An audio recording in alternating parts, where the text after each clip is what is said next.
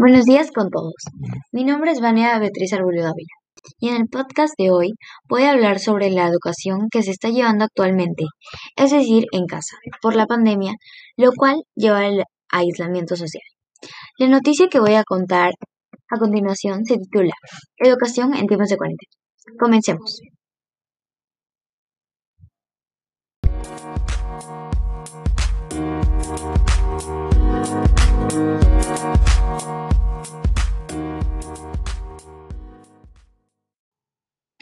Bueno, la pandemia en cuarentena todo.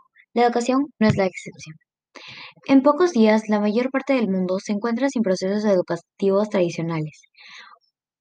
1.500 millones de estudiantes de primaria y secundaria de todo el mundo están fuera de los centros educativos, así como 63 millones de maestros.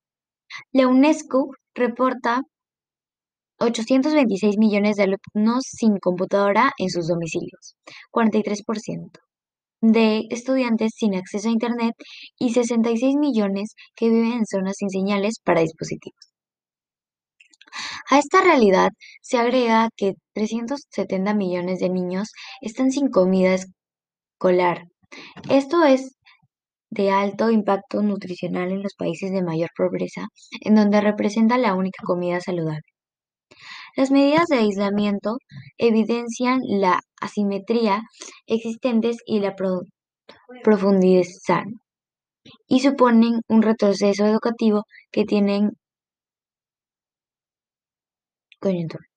Un factor esencial en la brecha digital es la disponibilidad de recursos tecnológicos, ausencia de conectividad y la capacidad docente como para enfrentar la educación a distancia acelerada y modalidad flexibles. En cuestión de días pasamos a una educación teóricamente virtual sin la preparación adecuada, ni los recursos disponibles y nuevamente nos enfrentamos como improvisación. Se evidencia la falta de prioridad en la educación, la ausencia de políticas del Estado y la baja inversión. Los países con mejores éxitos en esta coyuntura son los que tienen una fortaleza en los sistemas de salud y educación pública, porque el gran desafío es la acción colectiva de la ciudadanía. Se debe reconocer la asimetría en la educación para, por las condiciones económicas y sociales persistentes. Desigualdades en el ingreso y condiciones por área rural género y etnia. Es evidente la falta de acceso digital y recursos tecnológicos, Internet, dispositivos, hardware, software, la poca preparación docente y de todos los sistemas públicos y privados para una educación en línea. Estamos lejos de garantizar una educación inclusiva, equitativa y de calidad y promover oportunidades de aprendizaje durante toda vida para nosotros.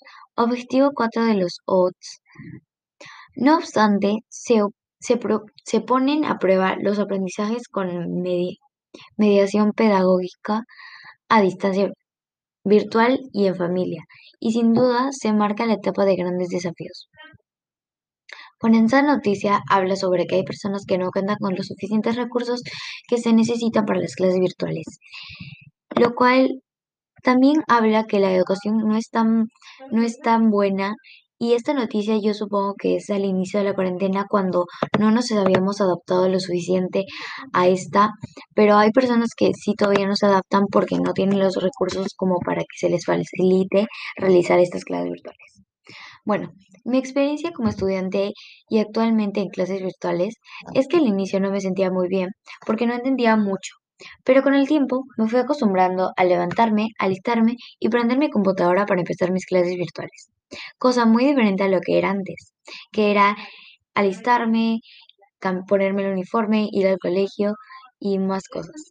Aunque estas clases tienen diversas ventajas, la verdad prefiero las clases presenciales, pero dadas las circunstancias es lo que hay y agradezco por tener los recursos para realizarlo.